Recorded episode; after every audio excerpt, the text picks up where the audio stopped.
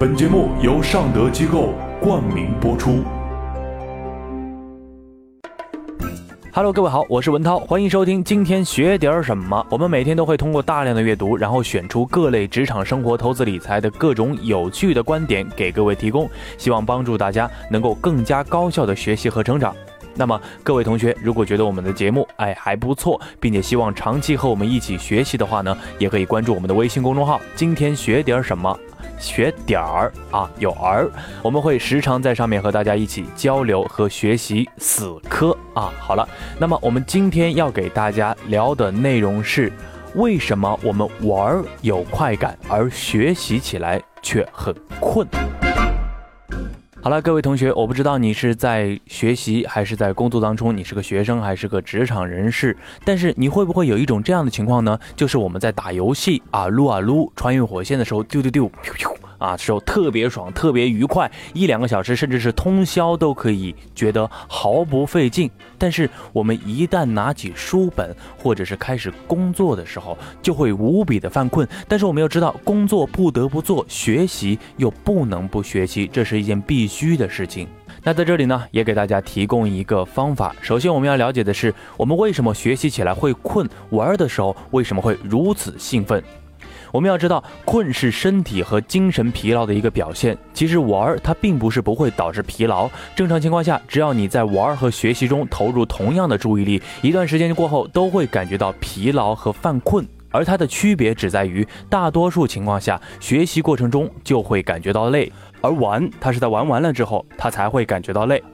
我们举个例子，以电脑游戏为例，在游戏过程当中，我们会有各式各样的奖励不断出现，比如说经验、装备等等。这些游戏的反馈让人感觉到喜悦，接着促进我们大脑内相关的神经递质，比如说多巴胺等，进行大量的释放，使神经兴奋性不断的增加，并且愿意一直玩下去，以保持这种神经兴奋。多数游戏的刺激性也会促使体内的某些激素，比如说肾上激素等释放啊，使我们心跳加快、代谢增强，这样使血液也会更加有效的输送到我们大脑和肌肉当中，保证氧气的含量，带走新陈代谢的废物，让人是保持精力。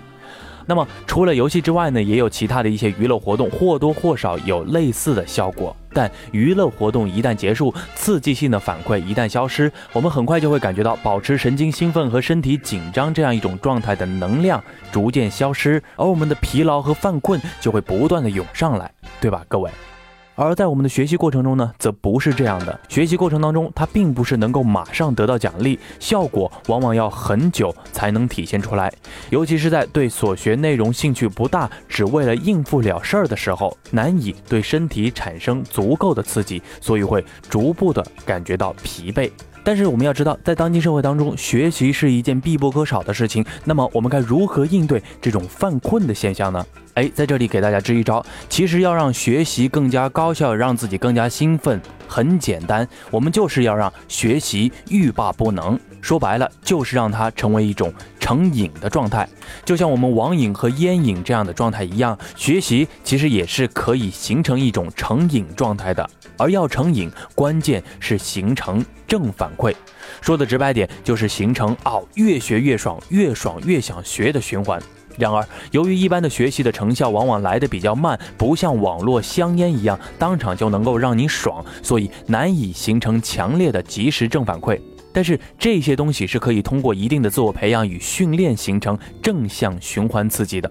那接下来该怎么做？举个例子，比如说我们在学习一项新的东西的时候，务必务必在最初的三天之内，最好是三个小时或者是三分钟之内，越快越好，让自己尝到甜头。就像学编程，最好是在三个小时之内做出一个让自己感到“我操，我怎么可以这么牛逼”的东西，而不必去搞清楚那些原理或概念什么样的。这样最初的成就感能够支撑你向前走一段时间，度过最初的攻坚期。达到一种在外行看来有些牛逼的程度，然后你就可以通过不断的在别人面前哎显摆获得成就感，支撑自己走下去。当然，在这里我们务必要知道，想学习其实很简单，我们偶尔看看书啊，偶尔积累积累就可以了。但是想要学习一门技能，或者是想弄懂一门学问，这些都是需要刻苦钻研的事情。那么今天呢，我们也是给大家带来一些小技巧和方法。如果各位希望和文涛一起来死磕学习的话，欢迎关注我们的微信公众号“今天学点什么”，找到群交流按钮，找到我们。我们有一个线下学习交流群，上面有一群死磕学习的伙伴们，等待着各路好汉的加入。